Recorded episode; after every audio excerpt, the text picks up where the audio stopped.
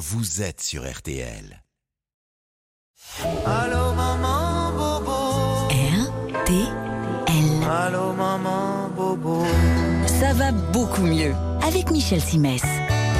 Chers amis des DM du dimanche matin, bonjour. Emma Strack, Patrice Romden, Christophe Brun, bonjour à tous les trois. Bonjour Michel. Bonjour tout le monde. Bonjour Michel. D'accord. Patrice veut pas parler. Il fait une. Ah oui, il veut, il veut parler en fait. Bonjour Michel. Très bien. Il a un truc à te demander. Vous allez bien, j'espère. Et comme tous les dimanches, on va commencer par le sommaire. Emma, Alors moi je vais vous le faire en mode quiz. Mon sommaire, vous êtes prêts? Top, je me love au creux du cou. Je ne suis pas bien grosse, quelques centimètres, comme le papillon dont j'ai sensiblement la forme.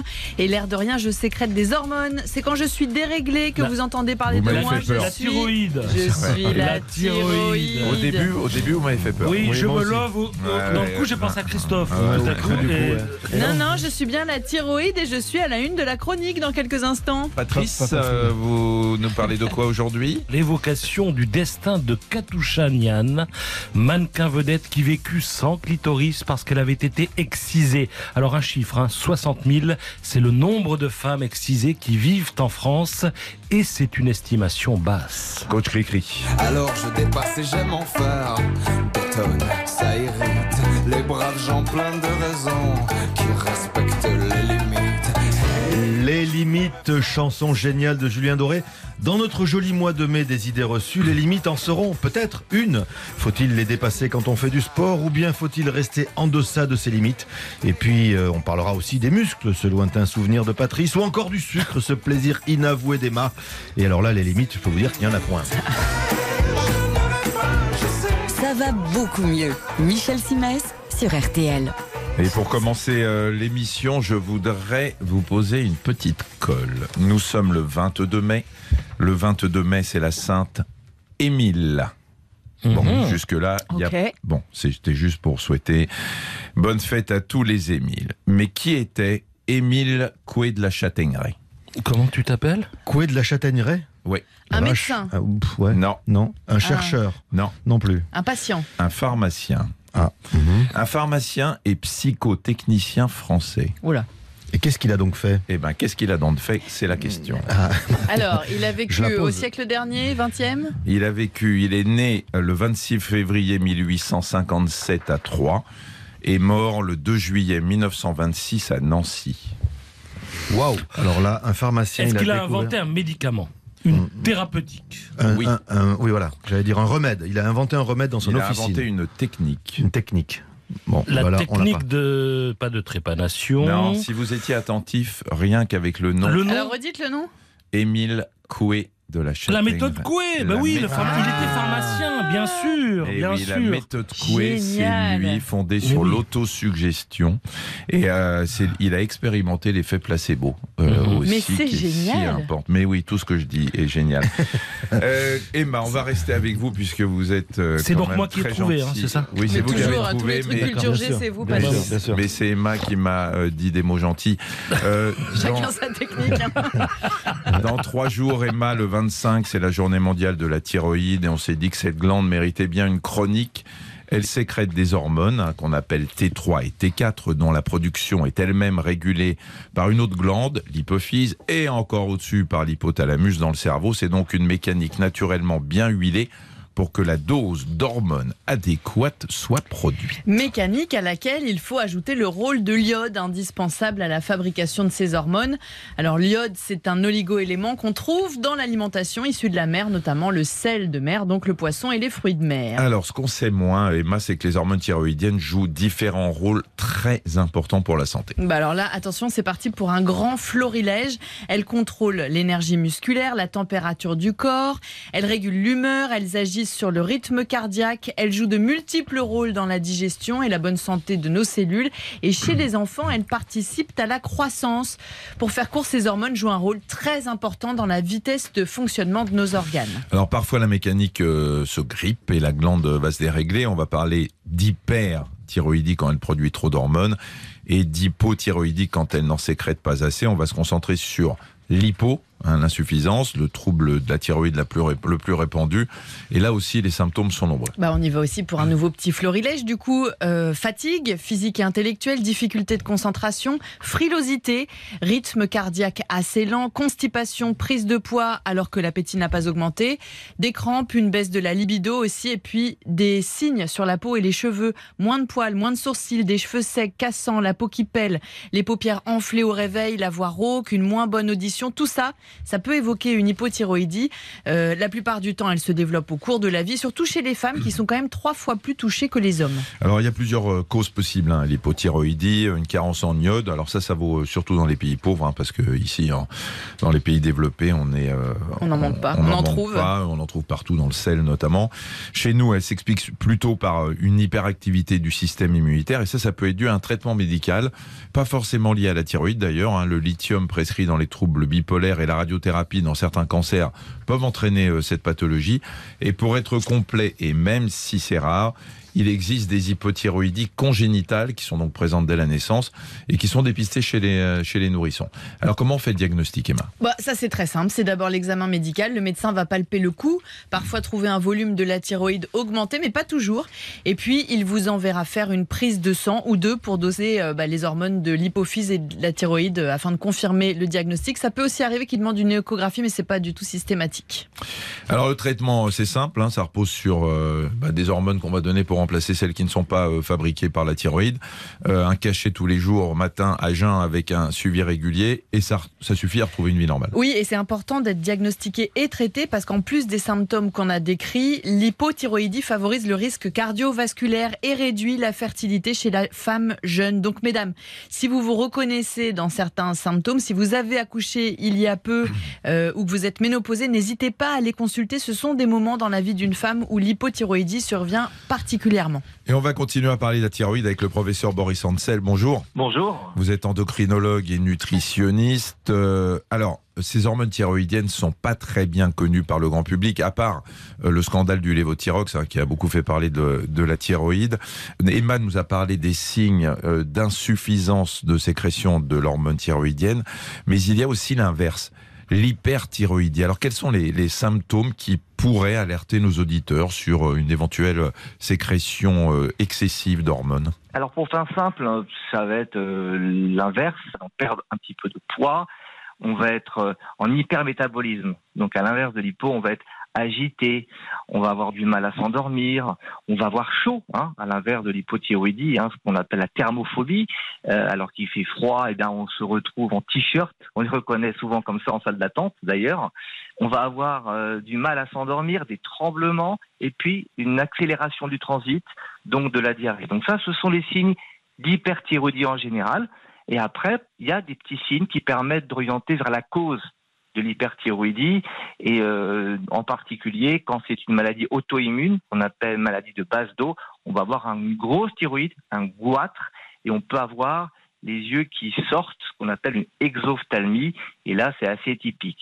Donc quand ces signes, même lorsqu'ils apparaissent, qu'ils sont discrets, on va suspecter une hyperthyroïdie, on va faire un dosage et ça permet de faire le diagnostic. Alors, l'hypothyroïdien de la bande, euh, Patrice, a une question à vous poser. Non, non, vous avez, vous avez parlé de goitre, et précisément, on a l'image de personnes qui ont un goitre euh, parce qu'elles sont malades, euh, notamment dans des pays pauvres.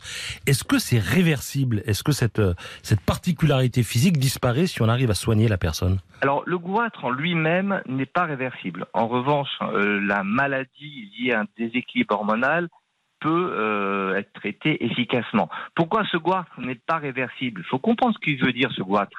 Ce goitre, c'est une thyroïde qui, comme elle n'a pas assez d'iode pour euh, exister, pour fabriquer des hormones, elle va grossir en disant si je grossis, je vais hyper fonctionner et donc même avec peu d'iode, je vais pouvoir euh, fabriquer des hormones.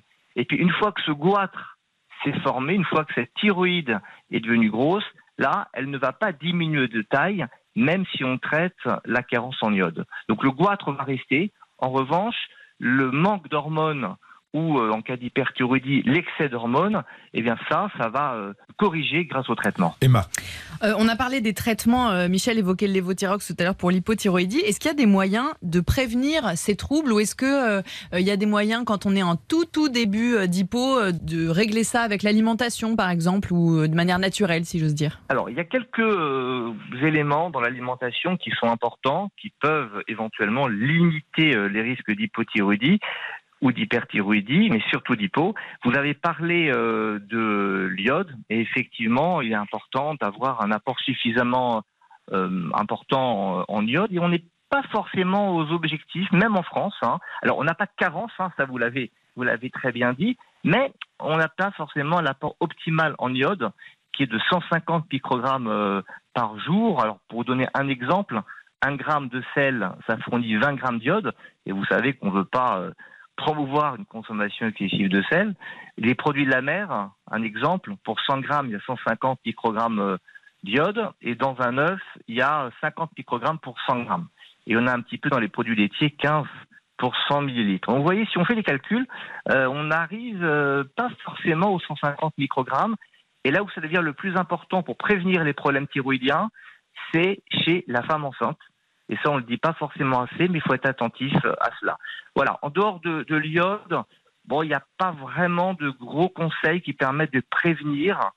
Le plus important, c'est de dépister précocement quand il y a une hypothyroïdie pour euh, justement euh, la traiter euh, et que les personnes n'aient pas de, de- de- de conséquences cliniques. Vous parlez de la thyroïde dans votre chaîne YouTube, euh, professeur Ancel. euh, Ça s'appelle PUMS pour une meilleure euh, santé. Absolument, on a une émission entière sur les secrets de la thyroïde où on explique euh, ce que c'est que cet organe en forme de papillon, comment il fonctionne et euh, comment faire pour le traiter. Et on parle notamment du lévothyrox, de l'affaire du lévothyrox et, euh, et des autres sujets liés à la thyroïde. Absolument une émission fiable. Et à la santé aussi, puisque c'est une chaîne euh, généraliste Absolument. sur euh, tous les problèmes euh, de santé. Je rappelle PUMS comme pour une meilleure santé. Et c'est une chaîne qu'on trouve sur YouTube sur tous les problèmes de santé grand public. Merci beaucoup, professeur Ancel, d'avoir merci merci d'avoir répondu à nos questions. On se retrouve dans quelques instants. Michel Simès sur RTL. Ça va beaucoup mieux. RTL, ça va beaucoup mieux avec Michel Simès. Patrice, le 28 février 2008, on repêche un corps dans la Seine, celui d'une femme noire aux mensurations parfaites. hein. Les enquêteurs ne mettent pas longtemps à faire le lien avec la disparition un mois plus tôt de Katusha Nian. Oui, Katusha vivait sur une péniche amarrée au cœur de Paris. Elle est tombée dans la Seine après une soirée arrosée et comme elle ne savait pas nager, eh bien, elle s'est noyée. À 47 ans, euh, alors qu'elle était l'un des mannequins les plus en vue de la planète beauté dans les années 80.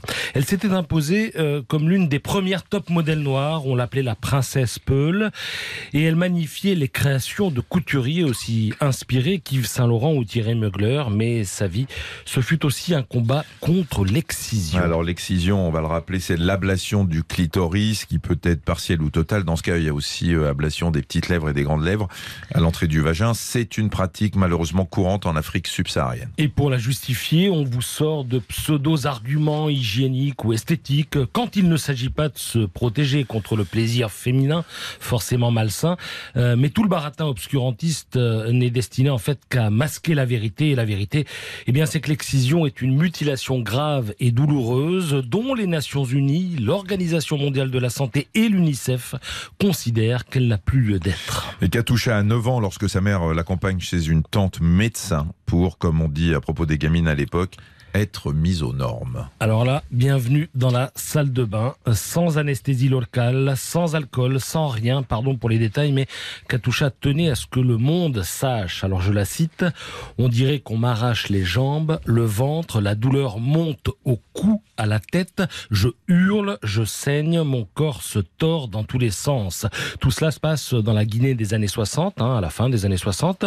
Depuis, bien sûr, les choses se sont améliorées, mais l'excision n'a pas disparu. Ouais, le plus ahurissant dans tout ça, c'est que la mère de Katusha Nian était une femme instruite, euh, issue d'un milieu aisé, et qu'en plus elle était contre l'excision. Oui, le problème, c'est la pression de l'entourage. Katouchanian s'en explique d'ailleurs en ces termes. Maman savait très bien que si elle tardait à se soumettre à ce rituel, une tante, une cousine ou une aïeule viendrait me prendre à son insu et m'emmènerait me faire mettre aux normes n'importe où chez n'importe qui sans la moindre précaution sanitaire. Alors elle a préféré prendre les devants et me faire exciser par une femme médecin. Alors pendant longtemps, euh, Katusha n'a rien dit hein, de ce qu'elle avait vécu. Oui, elle a tout déballé en 2007, un an avant sa disparition. Elle n'aura donc euh, eu que peu de temps pour militer au sein de l'association pour la lutte contre l'excision qu'elle avait créée. C'est dommage, hein, car son aura, sa notoriété et son histoire, évidemment, servaient son combat mieux que ne l'auraient fait toutes les campagnes de pub et de sensibilisation du monde. Merci euh, Patrice. Euh, Emma.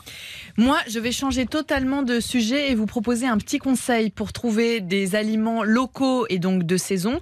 C'est l'UFC que, cho- que choisir qui a mis en ligne une carte interactive pour vous permettre de trouver des circuits courts qui existent près de chez vous.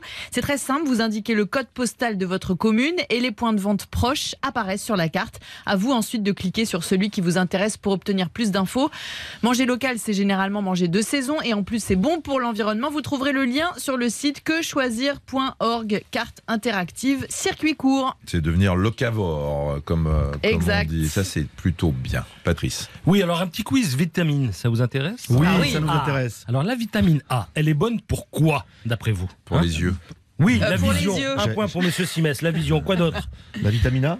Oui. La Pour les cheveux. vitamine A. Pour les Pour la ongles. peau. La peau. Pour la peau. La peau. la oui, peau. excellent. Ouais, ouais. La santé de la peau. Pour La les peau. cheveux.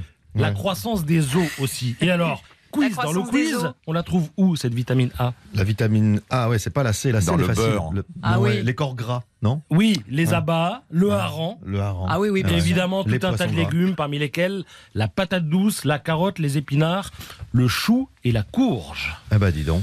Hein, voilà. Euh, pour les- la vitamine A, Christophe. Alors ça a peut-être un rapport avec le fait de manger, mais qu'est-ce que c'est que la bruxomanie? Ah si, c'est Ah, quand si, on c'est pas bruxe. quand on... On, on- quand on on bruxe. serre les dents. Non, c'est si, quand on- les, On les grince dents grincent en dormant. Et c'est exactement ça, voilà. Ça C'est- c'est- s'appelle le bruxisme. Et ça s'appelle le bruxisme et donc c'est une infection qui provoque des grincements de dents, soit pour une contracture, par une contracture permanente des mâchoires, soit en raison de mouvements euh, latéraux. On bouge Ouais. la, la- la- la mâchoire inférieure. ouais. Alors, euh, si vous êtes atteint de bruxisme, d'ailleurs, d'abord, la personne avec qui vous souvent en partagez dormant le lit, d'ailleurs. Bah oui. Le Ah bah, sait. c'est en dormant. euh, Ouais. La personne le sait, s'en rend compte parce que c'est insupportable. Vous avez une usure de vos dents à force de les frotter l'une contre l'autre et ça peut entraîner de gros dégâts dans la bouche. Donc, euh, il faut consulter et parfois porter une gouttière pour éviter d'avoir euh, cette usure dentaire. Euh, je- tiens, on- vous savez qu'on est partenaire avec euh, l'excellent C'est magazine. pas vrai. C'est vrai. Et qui est en couverture justement, un sujet qui va vous intéresser, Christophe, puisque vous allez en parler tout à l'heure, le sucre. Vous savez que Ah. le sucre est un, un- hyper addictif. Hein, On a même dit que on avait fait des tests avec des souris ou des rats et qu'on les avait mis face à de la cocaïne et face à du sucre et qu'ils avaient préféré euh, foncer sur euh, la cocaïne dans le Sur le sucre. Sur le numéro- sucre, sur le sucre, pardon. Dans le, je, vais apprendre un peu de sucre. Dans, dans le numéro euh, qui est en kiosque actuellement de Dr Good, vous avez tout un dossier, très gros dossier sur le sucre, comment euh, s'en débarrasser, comment en manger moins, non seulement pour le mettre à distance avec euh, des choses très simples, mais également en utilisant euh, des médecines dites douces, des médecines complémentaires, euh, pour vous permettre d'éloigner ce truc qui est très très mauvais pour la santé. Le magazine Dr Good en kiosque actuellement. On se retrouve dans quelques instants pour la partie 3, c'est la partie Je. Je. Voilà. Ah, Ça va beaucoup mieux sur RTL avec Michel Simès. Ça va beaucoup mieux sur RTL avec Michel Simès. Et nous nous retrouvons pour la partie 3. Et la partie 3, c'est la partie jeu. Et nous allons jouer aujourd'hui avec Marie-Josée. Bonjour. Bonjour Michel. C'est pas votre nom, bonjour, hein, mais. Marie-Josée. Oui, Euh, vous êtes retraitée de quoi, Marie-Josée? Euh, du Pôle emploi. Retraitée du Pôle emploi. Vous travaillez au Pôle emploi, vous Oui, n'alliez pas à Pôle emploi pendant toute votre vie. Non, oui, parce que non, sinon. non, non. Très bien. Euh, vous habitez où? Non, le- donnez-moi, attendez, donnez- donnez-moi juste le numéro du département. 18 700. Comment? 18 Le 700. Cher. Oui. Bah, Le le Cher. C'est le. Cher. Oui. Non mais Patrice, le 18 700, moi je veux À savoir. 700 Ah, La Ouais. commune Euh, Eh oui, la euh, commune. Non, Un ça peu de pas. précision, non, non, Patrice. je l'ai pas. Là, Non. j'ai pas. Bon, allez-y, euh, Marie-Josée alors. Aubigny-sur-Mer. Ah bah oui. Franchement, c'est pas sérieux, Patrice. hein. Bien, alors Marie-Josée, vous connaissez le principe du jeu. Une énigme oui. euh, médicale hein, qui, est, euh, qui est vraie, qui a existé. Trois versions, une seule est bonne.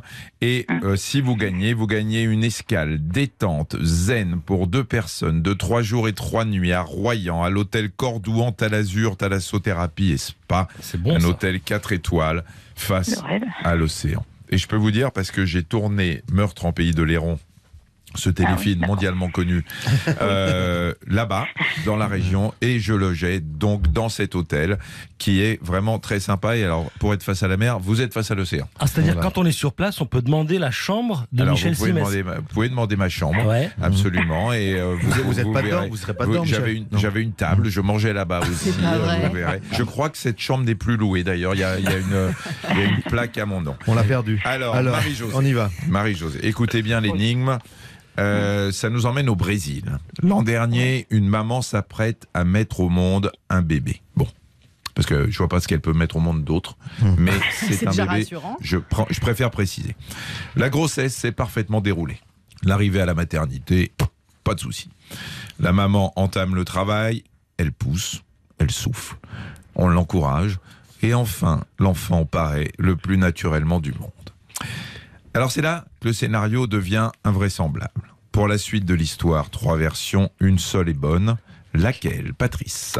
Alors comme tous les enfants qui sortent du ventre de leur mère, le bébé crie, mais très vite, il s'arrête de crier, il se tait, et par son attitude, il semble solliciter le silence. C'est alors que le personnel médical le voit ouvrir l'œil et stupeur, l'entend appeler sa mère par son prénom.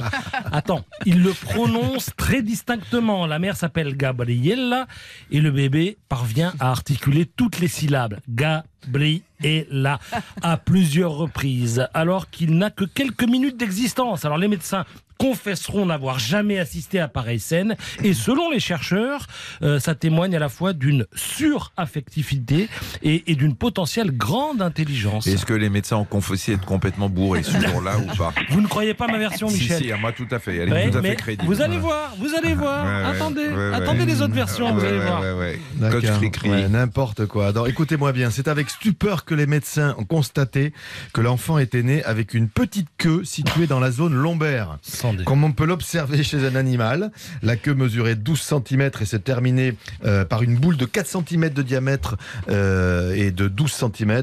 donc la queue, hein, vous imaginez, un petit, un petit, Ah oui, un on petit imagine, truc, voilà, très bien. Ah ouais. Contrairement à celle de l'animal, la queue n'avait pas de poils, pas d'os, pas de cartilage. Elle était constituée de nerfs, de tissus adipeux et de vaisseaux sanguins. Voilà, la bonne version. Très bien. Donc, euh, après Gabriella et la queue, Emma. Bah, moi, je vais aller sur le terrain de la vérité, figurez-vous, parce que le seul élément véridique de ce que dit Christophe, c'est cette histoire de 12 cm. Mais ça ne concerne pas euh, une éventuelle queue façon euh, animale. Non, il s'agit du pénis du nouveau-né. Bah oui, je vais nommer les choses. Qui mesurait 12 cm à la naissance. C'est un cas unique au monde. En tout cas, c'est ce que dit la recherche. C'est le seul qui a été retenu. Bon, bah maintenant, l'enfant a, a plus d'un an, donc je vous laisse imaginer euh, dans quelle proportion son anatomie a évolué. J'ai pas fait le calcul, mais enfin bon. voilà. 12 cm à la naissance, c'est plus euh, un pénis, c'est une béquille. Hein. Excusez-moi, mais euh, là, C'est pour, ça- Oui. c'est pour ça que c'est unique au monde. Ça me paraît, Eh ben, euh, donc. ça me paraît beaucoup. Moi, Alors, moi- moi, ce qui me tue, c'est que tout est invraisemblable et pourtant. et pourtant, Il y a une pourtant, vérité Marie-Josée. Eh oui, Marie-Josée, nous Alors, faut y avons. aller doucement, Marie-Josée. Alors Marie-Josée, nous avons donc la première version, l'enfant qui appelle sa mère Non. par son prénom à la naissance, ça c'est crédible. Non, Non, ça vous en voulez pas. non. Eh ben Au vous revoir, avez raison. Voilà, vous avez raison. Je suis le mal aimé de ce jeu, moi. Je- J'en ai marre. La deuxième version, euh, c'est celle de Christophe avec une euh, petite queue derrière euh, Oui. qui euh, fait 12 cm, c'est beaucoup, Centimètres, et mhm. une d'Emma avec donc cette béquille euh, entre les jambes de ce bébé, euh, 12 cm. Pas facile. c'est soit devant, c'est soit derrière. hein. C'est en gros. L'histoire ne dit les- pas En gros, si- c'est voilà. ça l'histoire. ouais. Ouais, on ne sait pas s'il est né avec le sourire. Non. En tout cas, moi, je prendrais pas la première, pas le Brésil.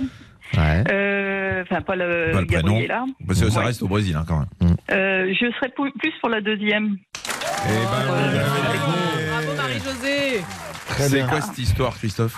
Alors le bébé est Oui. bien né avec une queue de 12 cm dans le bas du dos. Donc il faut Mhm. savoir que tous les fœtus humains ont une queue. On peut la voir apparaître en général entre la quatrième et la sixième semaine de gestation. Mais après, cette queue disparaît évidemment grosso modo après deux mois de grossesse. Mais là, elle est restée jusqu'au bout. Alors ça n'est pas dangereux pour l'enfant, mais c'est quand même assez moyen à trimballer toute sa vie. Donc les médecins ont opéré le bébé Ah euh, ouais. dès qu'il est né pour Bah lui oui. enlever cette petite Eh, excroissance. Voilà. Et, et à propos de cette affaire, hein, j'ai lu que, que dans le langage médical, Michel, vous me demandez s'il y a un problème, on appelle ce genre de queue un appendice caudal. Et il y aurait même un, un classement en deux groupes. hein, le groupe des vraies queues et le groupe des pseudo-queues. On se croirait autour d'un billard. hein, là. Euh, la vraie queue contient de la peau, des nerfs, des vaisseaux sanguins et du tissu adipeux. Et la pseudo-queue, elle, euh, ne contient que des tissus adipeux et cartilagineux. Enfin, dernière chose, savez-vous combien de queues humaines avaient l'an dernier été identifiées dans le monde? Non. 100, Euh, 100, 150. 100 à ma 92. droite, Non, 92 c'est nul, ici. attends, si Moi, je 100, dirais, euh, moi, je dirais j'ai 40 à peu près. 700, 700. Eh bien, la bonne réponse, c'est monsieur Simès. Simès. Et donc, on va le fêter. Monsieur Simès pour un. Non, non, Pascal n'est pas d'accord. Vous avez gagné Marie-Josée, c'est bien le principal. Vous savez Alors, oui, voilà. sûr. Il faut, il surtout, beaucoup. il faut surtout préciser que et il faut pas confondre ces appendices, euh, cet appendice caudal avec le spina bifida. En fait, c'est une malformation. Le spina bifida, c'est une malformation du bas de la colonne vertébrale et là qui euh, entraîne des gros problèmes de, de paraplégie, euh, de paralysie Ah ouais, des membres inférieurs chez l'enfant Mhm. parce que c'est la colonne vertébrale qui ne s'est pas refermée avec une excroissance et euh, la moelle et les nerfs qui sortent, euh, qui bien sûr euh, doivent être opérés, ce qui n'a strictement rien à voir. Marie-Josée, alors bravo, vous Merci. avez gagné, je vous le répète, euh, trois jours et trois nuits à Royan à l'hôtel Cordouan, Talazur, Thalassothérapie et Spa un hôtel 4 étoiles.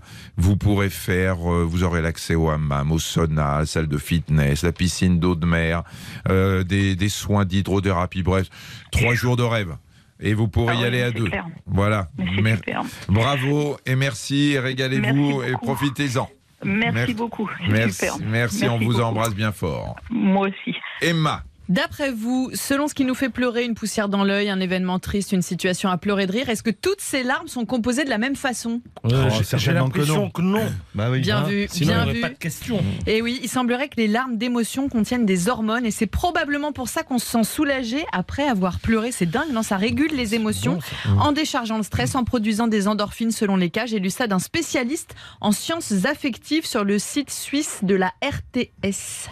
radio-télévision suisse, Suisse. romande. On se retrouve dans quelques instants pour la dernière partie de l'émission avec coach Cricri. RTL, ça va beaucoup mieux. Ça va beaucoup mieux sur RTL Avec Michel Simès.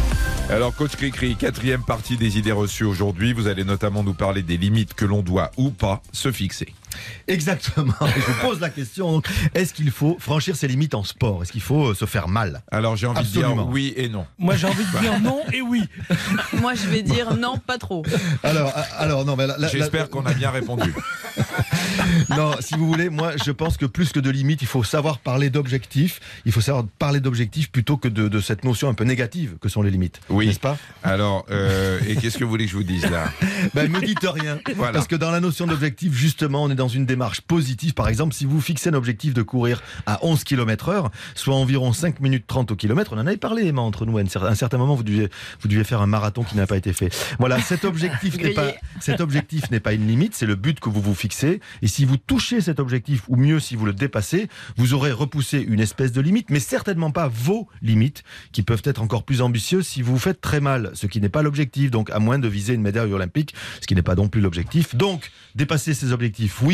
Se mettre en vrac pour atteindre ses limites, je dirais non. Bah, vous nous aviez parlé en plus de progressivité. Exactement, tout à fait. Autre idée reçue, les muscles se convertissent en graisse si on ne fait rien. Mmh, Vrai oui. ou faux? Oui. Ah, non, oui, à- oui, mais non, c'est pas les mêmes tissus. Moi, je dis non. Eh bien, bien sûr que c'est faux. Michel dit rien. Il dit plus rien. Il- n'y a aucune, il n'y a aucune matière sans transformation chimique Vous ou par la posé une chaleur. question Et alors, vous me facilitez pas la tâche aujourd'hui. Alors, donc, non, les muscles ne se convertissent pas en graisse si on ne fait rien.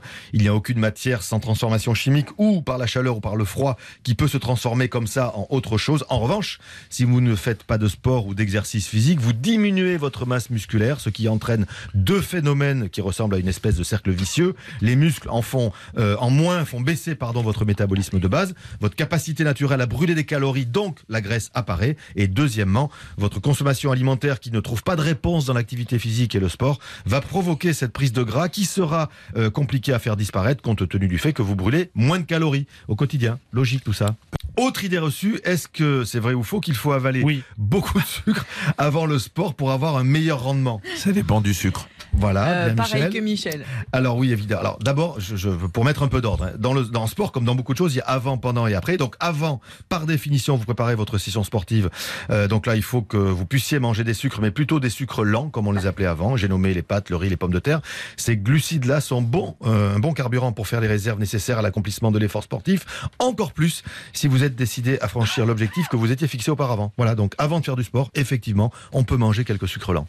Et pendant le sport, d'ailleurs, si on a un petit coup de moins bien, on peut prendre un sucre rapide avec euh, des Exactement. coups de fouet, Euh, oui, tout à des fait. petits sachets, Il y a des, des, gels, des, barres, petits gels, des barres de céréales, ouais. c'est très bien. Vous Ouais. prenez un truc sucré qui vous plaît bien, hein, donc les barres de céréales, à peu près toutes les 45 minutes, euh, et vous vous hydratez aussi. Euh, en revanche, si vous faites des sorties plus longues à vélo, entre entre 2 et 3 heures ou plus, là, vous suivez les conseils qui consistent effectivement à prendre du sucre régulièrement pendant toute la sortie. Mmh. Voilà. Emma.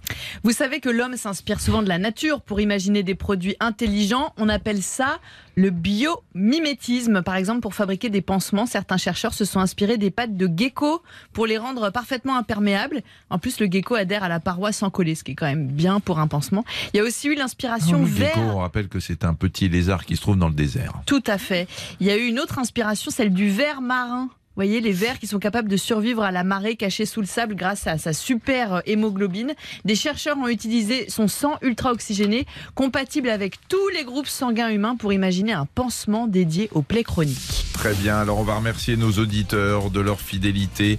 Euh, je vous signale également un nouveau rendez-vous du lundi au vendredi, enfin c'est plus très nouveau à force de vous le dire. Euh, vous retrouvez mes conseils santé dans le podcast Ça va beaucoup mieux, en plus du replay de cette émission. On vous souhaite un bon dimanche. On vous retrouve bien sûr dimanche prochain. Grand merci à Pascal Choisy, notre réalisateur, qui euh, choisit toujours une excellente musique parce que n'oubliez pas, la vie, bon.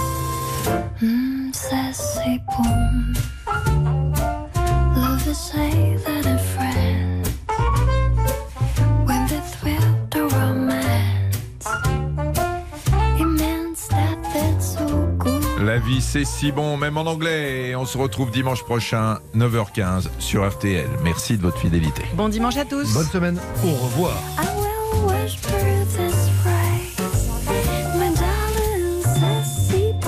RTL, ça va beaucoup mieux avec Michel Simès.